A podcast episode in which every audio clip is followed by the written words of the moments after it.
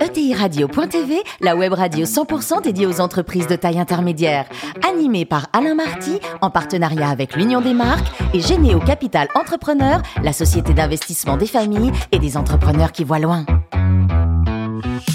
Bonjour à toutes et à tous, bienvenue à bord de ETI Radio.tv. Vous êtes 43 000 dirigeants d'entreprise abonnés à nos podcasts. On vous remercie d'être toujours plus nombreux à nous écouter chaque semaine et vous pouvez réagir sur les réseaux sociaux, notamment notre compte Twitter ETI Radio-du-bas TV. À mes côtés, pour co-animer cette émission, Fanny Letier, cofondatrice de Généo Capital Entrepreneur. Bonjour Fanny. Bonjour. Ainsi que Jean-Luc Chetrit, directeur général de l'Union des marques. Bonjour Jean-Luc. Bonjour. Aujourd'hui, nous recevons Jacques Frénéard, le président du conseil de surveillance de Frénéard et Michaud. Bonjour Jacques. Bonjour. Alors racontez-nous, vous êtes diplômé de, de l'école d'électricité et de mécanique industrielle et vous avez passé 30 ans d'abord chez Télémécanique et après dans le groupe Schneider.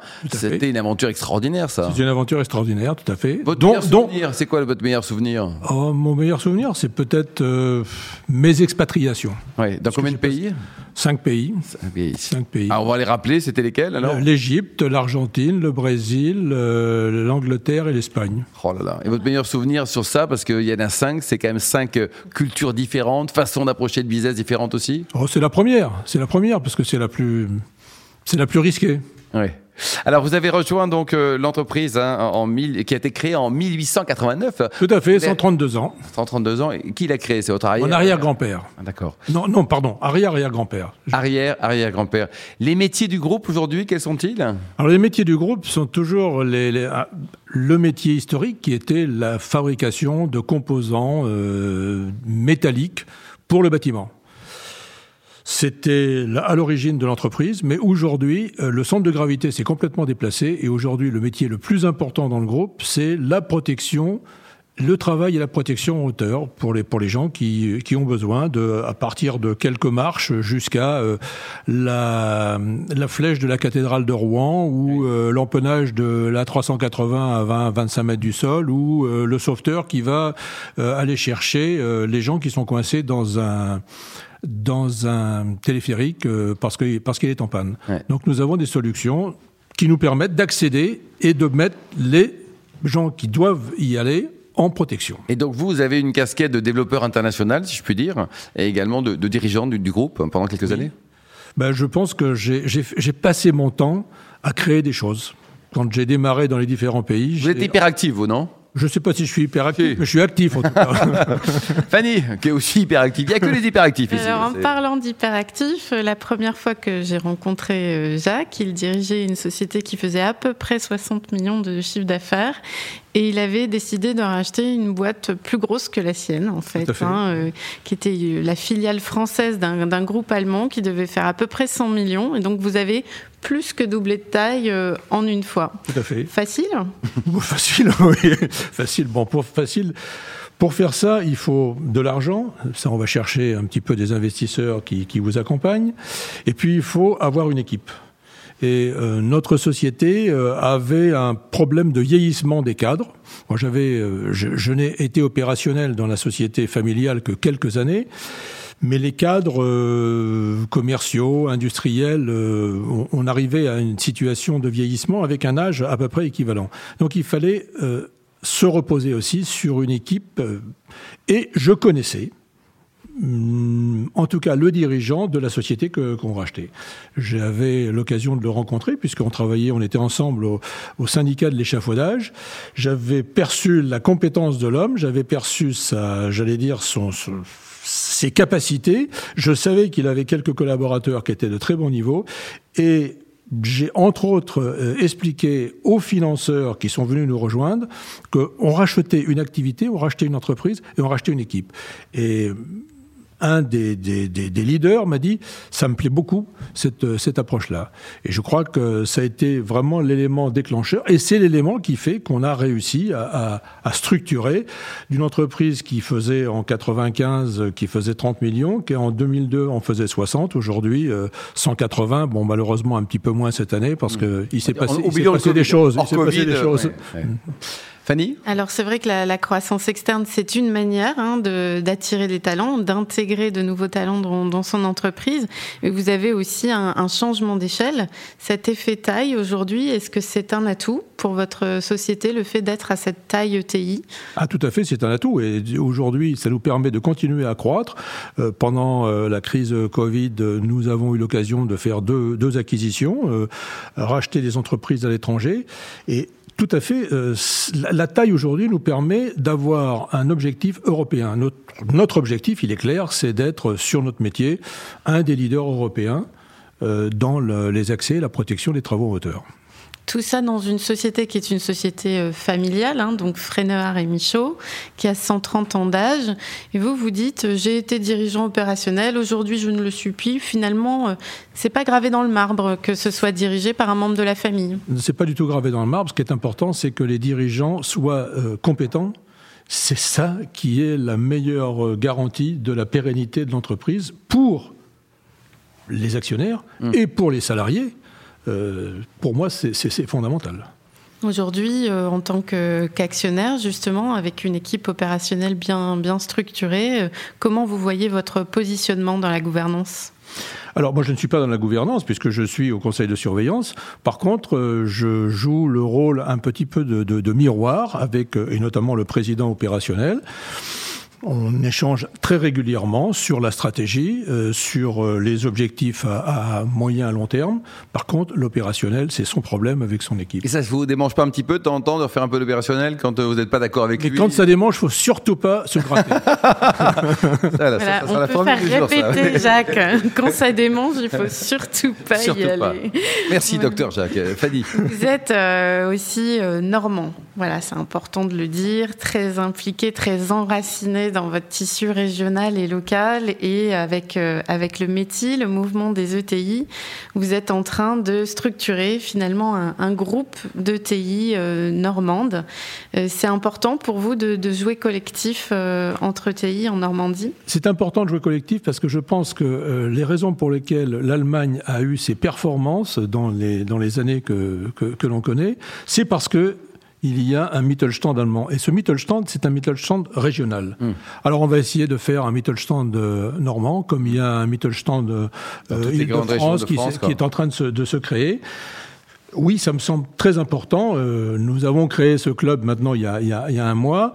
Euh, sur les 32 euh, entreprises membres, euh, je pense que je n'en connaissais pas plus de 10. et pourtant, c'est la Normandie. Quoi. Voilà. Et pourtant, le potentiel, Jacques, en Normandie, c'est si on considère que les ETI, ça, on, est quoi on dépasse les 100 ah, on, est, on, dépasse, on, dépasse, les 100, oui, tout à fait. Et ce qui est intéressant, c'est que vous essayez également d'aider des PME à grandir. Hein. donc il n'y a pas que les ETI, il y a aussi des, des PME à potentiel, à croissance. Bien sûr, puisque l'analyse qui a été faite en France, montre que pour passer d'une PME à une ETI, il y a à peu près une vingtaine d'années.